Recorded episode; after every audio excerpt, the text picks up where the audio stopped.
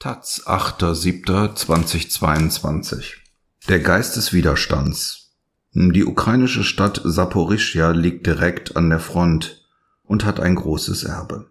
Die rebellischen Kosaken. Rückblick auf die gemeinsame und doch verschiedene Geschichte Russlands und der Ukraine von Thomas Gerlach und Bernhard Klaassen. Am Morgen ist das Gebiet Saporischschja für einen Moment wieder geordnet. Da veröffentlicht die Verwaltung für die gesamte Region die aktuellen Strahlenwerte. Europas größtes AKW befindet sich schließlich in der Nähe. Für Saporischschja meldet die Behörde am 5. Juli 12 Mikroröntgen und beruhigt. Keine Gefahr für die Gesundheit. Gleich darauf aber fällt die Ordnung wieder zusammen. In den vergangenen 24 Stunden haben die Besatzer mehrere Orte beschossen, gibt die Nationalpolizei zur selben Stunde bekannt. Und durch das Gebiet Saporischia verläuft die Front. In Berdjansk am Asowschen Meer stehlen russische Frachter ukrainischen Weizen. In Melitopol zahlen die Anwohner bereits mit russischen Rubel und das Atomkraftwerk Enerhodar hat begonnen, die annektierte Krim mit Strom zu versorgen. Wladimir Putin unterzeichnete Ende Mai einen Erlass für die beschleunigte Einbürgerung von Bewohnern der Gebiete von Cherson und Saporischia. Die Besatzer planen außerdem Referenden über den Anschluss an Russland. Seit März ist das Gebiet im Südosten der Ukraine ein zerrissenes Stück in der Steppe. Zwei Drittel im Süden und in der Mitte sind von Putins Truppen besetzt. Der nördliche Teil ist fest in ukrainischer Hand. Saporischia ist die Hauptstadt dieses Rumpfes. Kommt man zum ersten Mal dorthin, wirkt Saporischia so sowjetisch, dass man meint, Stalin persönlich hätte die Baupläne entworfen. Die Innenstadt scheint wie ein sozialistisches Kombinat. Über stalischem Barock spannen sich Starkstromleitungen und aus unzähligen Schloten quillt dichter Rauch. Eine Kirche suchen die Augen vergebens. Ganz Saporischja scheint mit Hammer und Sichel erbaut. Wer auf dem Bahnhof einrollt, wird wie zu Wehrzeiten mit Marschmusik begrüßt und die wenigen westlichen Touristen, die sich bis 2014 der Stadt auf Kreuzfahrtschiffen näherten, waren sprachlos beim Anblick der rostroten Dunstglocke, die über der Stadt hing. Saporischja war stets der unansehnlichste Halt auf dieser Reise. Bis heute kursiert die Legende, es gäbe in der Stadt ein Viertel mit Plattenbauten, deren Umrisse aus der Vogelperspektive den Namen Stalin ergeben würden. Über das S, kyrillisch ein C und ein unfertiges T sei man allerdings nicht hinausgekommen. Tatsächlich gibt es dieses halbkreisförmige Gebäude, aber so versicherten Stadthistoriker, eine Verherrlichung Stalins wäre gar nicht möglich gewesen. Das Areal sei viel zu klein. Und so ist die machtvollste Hinterlassenschaft des Diktators der elegant geschwungene Damm des Dnjepro-Wasserkraftwerks, ein 760 Meter langer und 60 Meter hoher Koloss. Er war zu seiner Einweihung 1932 nicht nur das größte Wasserkraftwerk Europas, sondern Symbol einer neuen Epoche. Kommunismus ist Sowjetmacht plus Elektrifizierung des ganzen Landes, lautete Lenins Devise, die Stalin mit Hilfe von Zwangsarbeitern und westlicher Technik am Dnjepro verwirklichte. Der Staudamm sollte den letzten Bauern klarmachen, über welche Macht die neuen Herrscher verfügen. Drehte sich der Bauer aber um dorthin, wo sich das gurgelnde Wasser wieder beruhigte, blickte er auf Felsen einer Insel im Fluss. Ihr Name Chortizia, ihre Geschichte legendär. Der Anblick öffnet heute noch Herzen. Eine Frau in Saporischia bekannte, auf die Insel angesprochen, spontan, hier ist viel Aura. Diese Insel hat die Stadt vor viel Schlimmeren bewahrt. Wie der Staudamm ein Wahrzeichen der Sowjetmacht ist, ist es die Insel für den Selbstbehauptungswillen der Ukraine. Die ganze Widersprüchlichkeit der gemeinsamen und doch unterschiedlichen Geschichte von Russland und der Ukraine. In Saporischia stößt sie unversöhnlich aneinander. Kosaken, jede reine Reiterverbände aus ehemaligen Leibeigenen, hatten auf der Chortizia über Jahrhunderte ihren Mittelpunkt. Nikolai Gogol, lässt in der Erzählung vom Konsaken Taras Bulba einen Helden mit beiden Söhnen auf die Insel übersetzen, bevor sie gegen die Polen in den Kampf ziehen. Da stand auf der Insel bereits die Saporega Sitsch, Festung und Hauptquartier der Saporega Kosaken in einem. Auf der Insel hielten sie sich verschanzt und führten ihr autonomes und kriegerisches Leben, boten Krimtataren, polnischen Königen, osmanischen Sultanen und Moskauer Zahn die Stirn, waren auf Unabhängigkeit bedacht und lebten untereinander nach demokratischen Regeln. So lautet der Mythos der Ukraine arm an gemeinsamen Symbolen wiederauflebt. Und so hebt jeder ukrainische Präsident seit 1991 bei der Amtseinführung in der versammelten Rada, dem Parlamentsgebäude in Kiew, die Bulava in die Höhe, jene Keule, die einst das Zepter der Saporeger Kosaken war und ihren Anführer dem Hitman gebührte. Die Botschaft, in jedem ukrainischen Präsidenten steckt auch ein Hetman und in jedem ukrainischen Abgeordneten ein Kosak. Die Rada war einst das oberste Gremium aller Kosaken. Mag man das lange aus Folklore belächelt haben, seit Wladimir Putin den Nachbarn das Existenzrecht abgesprochen hat und seine Panzer in die Ukraine schickt, bekommt die Geschichte der Kosaken neues Gewicht. Zwar existierten auf der Insel nur der hölzerne Nachbau der Saporega Sitsch, ein Freilichttheater und ein scheußlicher Museumsbau, dennoch gibt es kaum einen anderen Ort, der als Nationalheiligtum in die Chotizia heranreicht. Kosak, das Wort stammt aus dem Tatarischen und bedeutet freier Krieger. Kosaken, das waren entlaufene Leibeigene und tatarische Krieger. Sie lebten in die Polje, dem wilden Feld dem dünn besiedelten Unterlauf des Dnipro, von Fischfang, von der Jagd, aber auch von Raubzügen. Da sie hinter den gefährlichen Stromschnellen russisch Saporigi am Dnipro lebten, nannte man sie Saporoga. Später schlossen sie sich zu größeren Verbänden zusammen und nannten ihr Lager Saporoga Sitsch. Der gewählte Oberhaupt hieß Hetman. Im 17. Jahrhundert wurde die Sozialbewegung zu einer politischen Kraft, war militärisch erfolgreich und schuf sich zwischen dem Moskauer Reich und Polen an den Ufern des Dnipro einen Freiraum. Das Hetmanat, das unter ihrem Anführer, den Hetman, im 17. und 18. Jahrhundert eine kulturelle Blüte erlebte. 1775 stand es russischen Kaiserin Katharina II. bei ihrer Expansion zum Schwarzen Meer im Weg und wurde dem Zahnreich als Provinz ein. Die Saporoga Sitsch wurde zerstört. Der letzte Hetman auf die Solowetski-Inseln im Weißen Meer verbannt. Die Kosaken zogen an den Don, in den Ural und nach Sibirien oder sie wurden der Armee zugeführt. Bei der Insel Kortizia ließ die Zarin eine Festung mit dem Namen Alexandrowka errichten, wo Deutsch Mennoniten siedelten, die Katharina ins Land holen ließ. Die Zeit der Saporoger Kosaken schien für immer vorbei. Inzwischen gehören wieder viele Kosakenanführer zum Bild ukrainischer Städte. Das größte Denkmal erhebt sich seit 2001 in Kiew, wo Hetman Petro Sahedachnyi hoch zu Ross die Bulava schwingt.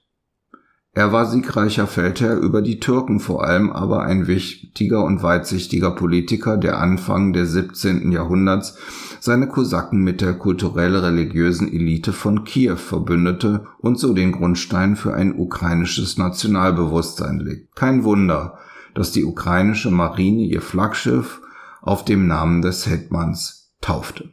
Seit Anfang März liegt es aber im Hafen von Mykolajew auf Grund. Die Mannschaft versenkte selbst das Schiff, damit es nicht mehr in die Hände der Russen falle.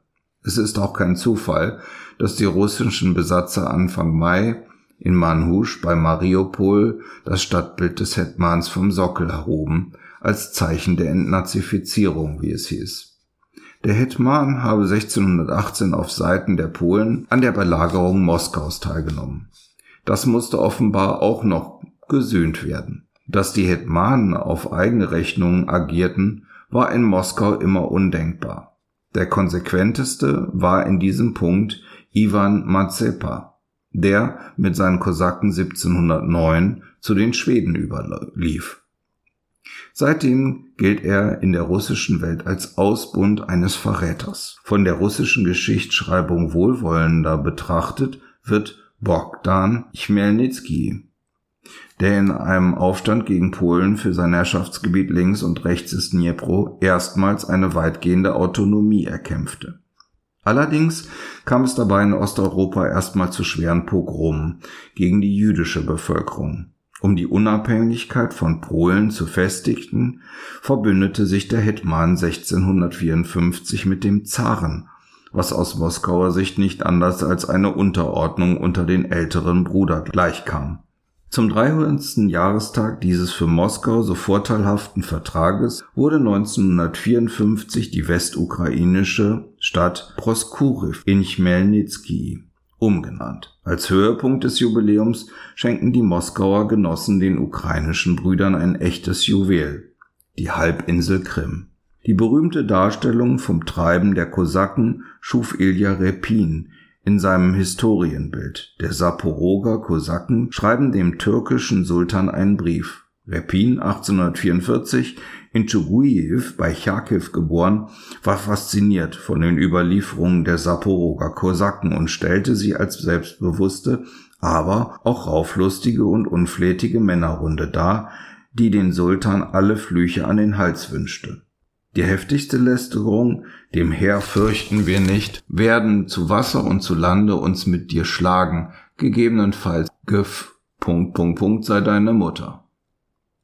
Historisch ist diese Szene zwar mehr als umstritten, die Stimmung des Bildes aber findet ihr überraschendes Echo in der Gegenwart. Russisches Kriegsschiff F. Dich funkte am Tag des Kriegsbeginns ein ukrainischer Soldat auf der Schlangeninsel dem russischen Flaggschiff Moskwa. Der Fluch ging um die Welt. Die Szene ist inzwischen auf Briefmarken verewigt. Sie dürfte in der Tradition der Kosaken stehen. Widerständiger Geist regte sich in Krisenzeiten aber noch viel ungetümer. Huljapolje ist ein Dorf in der Steppe 80 Kilometer südöstlich von Saporischia. In den Städtchen wurde 1888 der Bauernsohn Nestor Machno geboren. In der Februarrevolution 1917 organisierte er in der Südukraine die Union der freien Bauersleute, aus der eine Aufstandsarmee mit Zehntausenden Soldaten erwuchs. Mehrere Jahre behaupteten sich die Bauern in dem Machtvakuum, die Zeit der Machnochtschinja. Ihre Erkennungszeichen war die Tatschenka, eine schwere Kutsche mit aufgenommenem Maschinengewehr, die die Truppen überaus mobil machten. Mal verbündeten sich die Aufständischen mit der Roten Armee, Mal verließen sie diese und kämpften aus eigener Rechnung erfolgreich gegen Weiße, Deutsche und andere Truppen. Von 1918 bis 1921 hatten die Anarchisten in der Ostukraine gar eine eigene Republik. 1921 wurden sie von der Roten Armee bezwungen. Nestor Machno flüchtete ins Ausland und starb 1934 in Paris. Im Machno-Museum vom Huljapolje kann man sie spüren, die revolutionäre Wucht dieser Bewegung, ihren Blick für die Armen der Gesellschaft. Die Bewegung hat einiges an Basisdemokratie und Selbstverwaltung umgesetzt.